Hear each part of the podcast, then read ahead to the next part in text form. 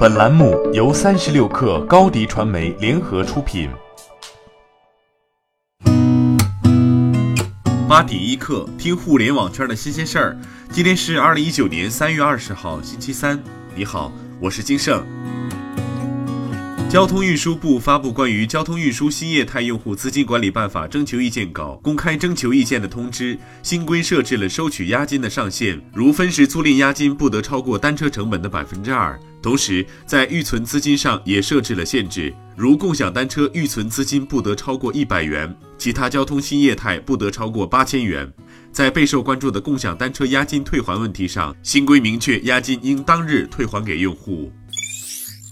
小米上市后首份年报会交出怎样的成绩单？昨天港股盘后，小米发布了二零一八年四季度和全年财报。二零一八年，小米公司的两大关键词是上市和调整。小米上半年在为上市做最后的冲刺和造势。七月九号上市之后，小米进入了密集的调整期。二零一八全年，小米营收录得一千七百四十九亿元，同比增长百分之五十二点六。经调整利润八十六亿元人民币，同比增长百分之五十九点五。据格力电器发布的业绩预告显示，二零一八年全年营业总收入在两千亿元至两千零一十亿元，净利润为二百六十亿元至二百七十亿元，营收利润双双超过小米。虽然小米保持了高速增长，但雷军依然大概率输掉和董明珠的十亿赌约。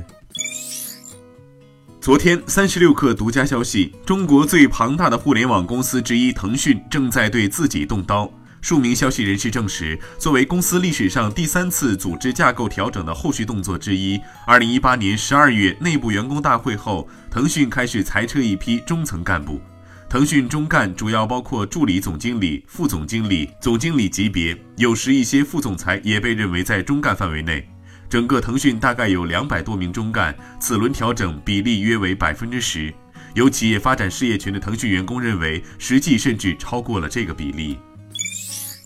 才从京东首席人力资源官岗位调任的龙宇，如今又辞去了首席法务官职务。三十六氪昨天获悉，龙宇日前正式申请辞去了集团首席法务官职务。京东表示，龙宇是由于个人职业发展和家庭原因提出的辞职。目前，京东集团已正式批准龙宇的辞职申请，并将于六月三十号生效。迄今为止，一个月内，京东已陆续经历三次高管调整。三十六氪从多个独立信源处了解到，字节跳动正在搭建直播大中台，这是字节跳动给自己的直播业务踩下的一脚油门。目前，字节跳动的直播业务主要依托于抖音、西瓜视频和火山小视频三个短视频产品展开。而眼下，三个产品的直播技术和运营团队将被抽出合并，组成一个新的直播业务中台，支撑字节跳动旗下的所有直播业务。字节跳动官方未对直播中台一事做出直接回应。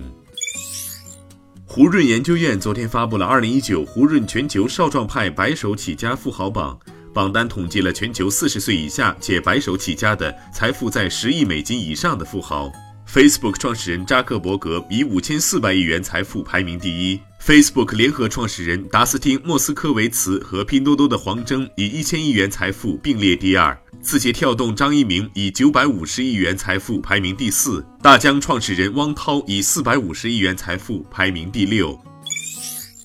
苹果昨天发布了新款 iMac，此次包括二十一点五英寸屏幕与二十七英寸视网膜屏幕的型号都获得了更新。更新的核心部分在于处理器环节，二十一点五英寸 iMac 的处理器搭载第八代四核处理器，并首次可选配搭载全新的六核处理器，性能提升百分之六十。二十七英寸 iMac 最高支持第九代 i 九八核处理器选配，是有史以来 iMac 产品线第一次支持八核处理器。八点一刻，今日言论。在被问到从事投资十四年对这个世界有了什么更深刻的理解时，沈南鹏表示，投资可以改变商业的游戏规则，这是我以前没有深刻体会到的。当年创业做携程，我看到了投资人对公司发展的影响和推动；做了红杉之后，我发现可以把这种影响力更好发挥出来。沈南鹏称，只有极少公司能打破游戏规则，大部分公司是在游戏规则下面成功的。他们成功的原因是他们比别人更能用好这个游戏规则。好，今天咱们就先聊到这儿。责编：彦东，我是金盛，八点一刻，咱们明天见。